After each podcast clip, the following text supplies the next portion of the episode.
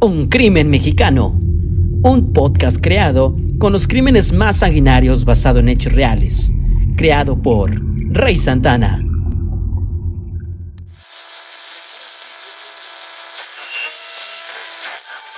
salir del estadio Morelos, donde juega el Morelia, fue secuestrado el vocalista del grupo Sergio Gómez. Esa tarde lo encontraron, estaba muerto. Que en 20 años que yo tengo trabajando en el medio del espectáculo, cubriendo cualquier tipo de asesinatos, muertes, no había visto una tan espeluznante, que había sido tan malévola con una persona, porque a este señor lo torturaron. La carta dice espérame, el tiempo pasará. Un año no es un ciclo y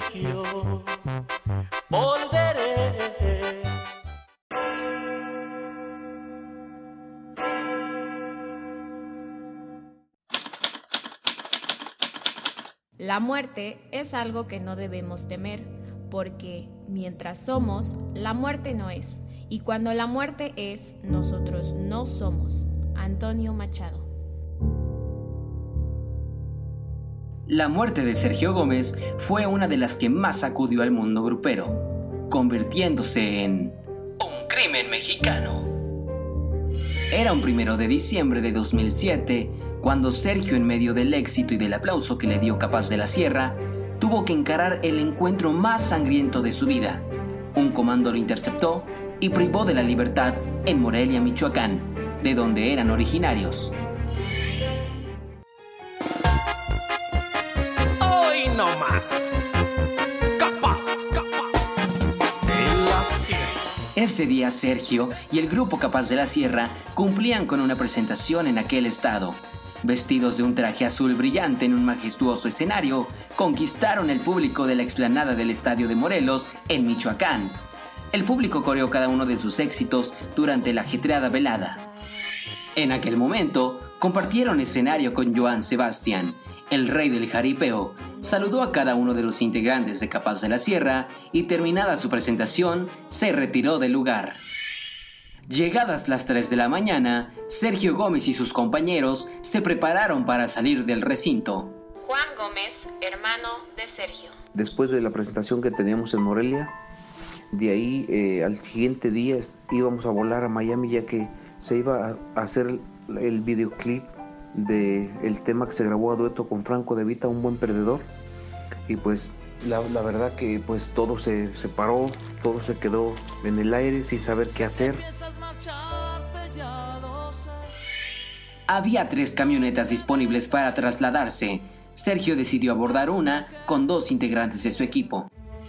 El resto de la agrupación abordó las otras dos camionetas. Fue así que mientras viajaban en caravana a su siguiente destino, un grupo de seis vehículos con vidrios polarizados se les cruzaron en el camino, en la carretera Salamanca-Guanajuato. De esos vehículos descendieron aproximadamente 50 personas armadas con grueso calibre, quienes supuestamente se identificaban como presuntos policías federales. La versión más difundida es que presuntamente los miembros del crimen organizado bajaron con lujo de violencia a Sergio Gómez y a sus dos acompañantes de la camioneta en la que se transportaban. El cantante y sus acompañantes habrían sido obligados a abordar uno de los seis vehículos a empujones. Nunca más antes, el destino del intérprete pendía de un hilo. En el lugar se presentaba un drama real. Después de este agresivo encuentro, no se supo más de ellos. Horas más tarde, Víctor Hugo y Javier Rivera fueron liberados en medio de la nada. Sin embargo, el paradero de Sergio Gómez era completamente desconocido e incierto. Durante horas, la familia de Sergio Gómez vivía momentos de angustia al desconocer en dónde se encontraba el cantante. Los papás de Sergio se encontraban en la ciudad de Chicago. Se dirigían a una cita médica cuando encendieron la radio y ahí se enteraron de que su hijo estaba secuestrado. Don Baldomero Gómez, papá de Sergio. Él nos llamó el sábado en la noche, posiblemente an- antes de iniciar su, su trabajo que iba a hacer. Entonces, este, no sé por qué motivo nos llamó, porque nomás quería saber cómo estábamos, su madre y yo, y, y este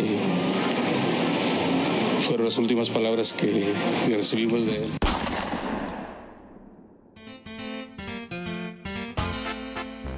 Hasta la madrugada del lunes 3 de diciembre, pasadas 26 horas de los hechos, que los restos de Sergio Gómez fueron encontrados en una zona aledaña a Chiquimitío, un ayuntamiento localizado a unos 10 kilómetros de la ciudad de Morelia sobre la carretera. El cuerpo del vocalista de Capaz de la Sierra presentaba evidentes signos de brutal tortura. Dicho por las autoridades, al cantante lo ultimaron a golpes, lo estrangularon y además quemaron algunas partes de su cuerpo. El cadáver pudo reconocerse gracias a un tatuaje de pantera que portaba en el brazo izquierdo. María Elena Cornejo Chávez, subprocuradora de justicia, Michoacán. El resultado de la, necro, de la necrocirugía que fue practicada aquí en el CEMEF en servicios periciales, este, sabemos que, que la muerte de, del integrante del grupo musical Capaz de la Sierra este, fue por estrangulamiento. 96 horas después del asesinato, los restos de Sergio Gómez fueron trasladados a Indiana en los Estados Unidos, donde desde 12 años atrás ya residía ahí con su familia. Cuando había reuniones, pues siempre tratábamos de estar juntos. Los domingos era día de ir a visitar a mi mamá, ya que todos vivíamos juntos. Eh, vivíamos a una casa de distancia cada quien. Esto inició pues, en la ciudad de Indiana. Después de su asesinato, las razones del por qué lo habían matado tan cruelmente comenzaron a manifestarse. Sergio Gómez dejó muchas verdades a medias alrededor de su muerte.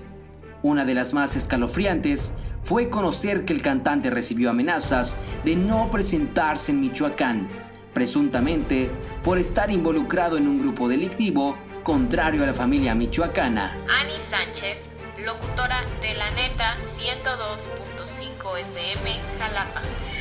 Se especuló que estuvo recibiendo ciertas amenazas, pero jamás se dijo algo concreto. Incluso se le hicieron entrevistas y él declaraba que no tenía miedo porque el que nada debía, nada temía. Una nueva versión aseguraba que Sergio tenía una relación extramarital con una mujer prohibida. Miguel Hernández, locutor de La Caliente 100.9 FM Jalapa. Según nos dicen eh, las investigaciones, que fue quemado por sus partes íntimas. Así es que nos hace pensar, ¿hubo algo que ver con alguna mujer eh, prohibida con el crimen organizado? Existen otras versiones donde se involucra a la familia. Omar Colorado, locutor de la invasora 98.9 FM Aguascalientes. Lo que yo sé hasta el momento es que la esposa tuvo parte importante en este caso. Aún no se sabe exactamente si fue la culpable o no fue la culpable. Siguen las investigaciones y esperemos eh, pues próximamente eh, se sepa.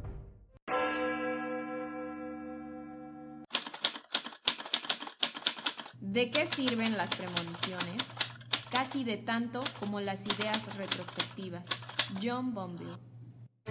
Dicho por la misma madre de Sergio, él llegó a presentir su muerte.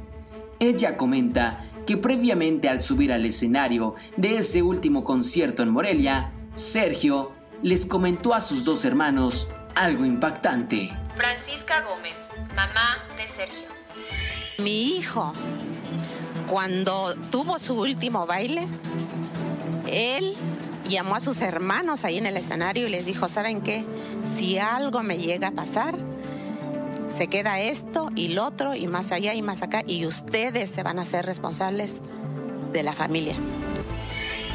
En una entrevista con Vázquez, especialista en casos paranormales, nos cuenta si es cierto que la muerte se puede presentir. La especialista Vázquez. Así es, ¿verdad? Por eso muchas personas es como si empezaran a despedirse y a decir en comentarios cuando yo ya no esté, eh, quiero que eh, ayuden, vean por tal persona, que ayuden en esto. y este, están insinuando que, su tiempo se agota, ¿no? Normalmente es al tercer día, o sea, tres días antes Dios te manda el aviso divino y, el, día tres tú mueres, o sea, el, se llega a tu final. Lo que es cierto y bien sabido es que Capaz de la Sierra tiene grandes éxitos a dueto con grandes artistas, los cuales hasta la fecha el público sigue recordando. Fue la primera agrupación duranguense que grabó duetos, que se atrevió a hacer esos, esos duetos tan importantes como por ahí de Diego Verdaguer, de Ana Gabriel, eh, Franco de obviamente. La gente sigue pidiendo canciones de Capaz de la Sierra y sobre todo eh, que incluya la voz de Sergio Gómez porque pues fue un personaje muy importante, muy característico dentro del duranguense y que mucha gente, yo que soy locutor aquí en el norte, pues sigue pidiendo las canciones de Capaz de la Sierra sin duda alguna. El tiempo ha pasado, la música ha cambiado y los estilos se han renovado. Si viviera Sergio Gómez, la agrupación Capaz de la Sierra seguiría en los primeros lugares de popularidad. Sergio le daba como que ese chispazo a la agrupación. Recordemos que también Capaz de la Sierra tuvo un momento después de la muerte de Sergio en el cual quisieron volver a retomar y pues ya no fue lo mismo.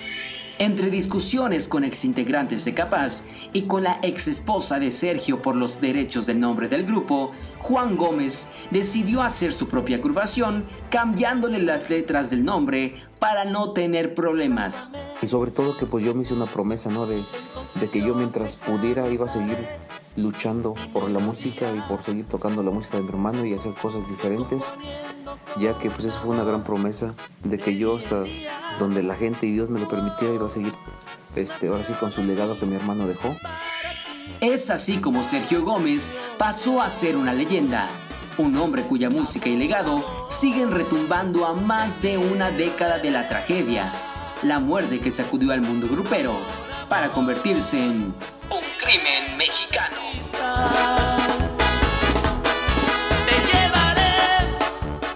Agradecemos a Juan Gómez, Ani Sánchez, Miguel Hernández, Omar Colorado, la especialista Vázquez, así como a los siguientes canales de YouTube: Univisión, Sal y Pimienta, Euforia Music, Televisa y al periódico El Debate por la información proporcionada.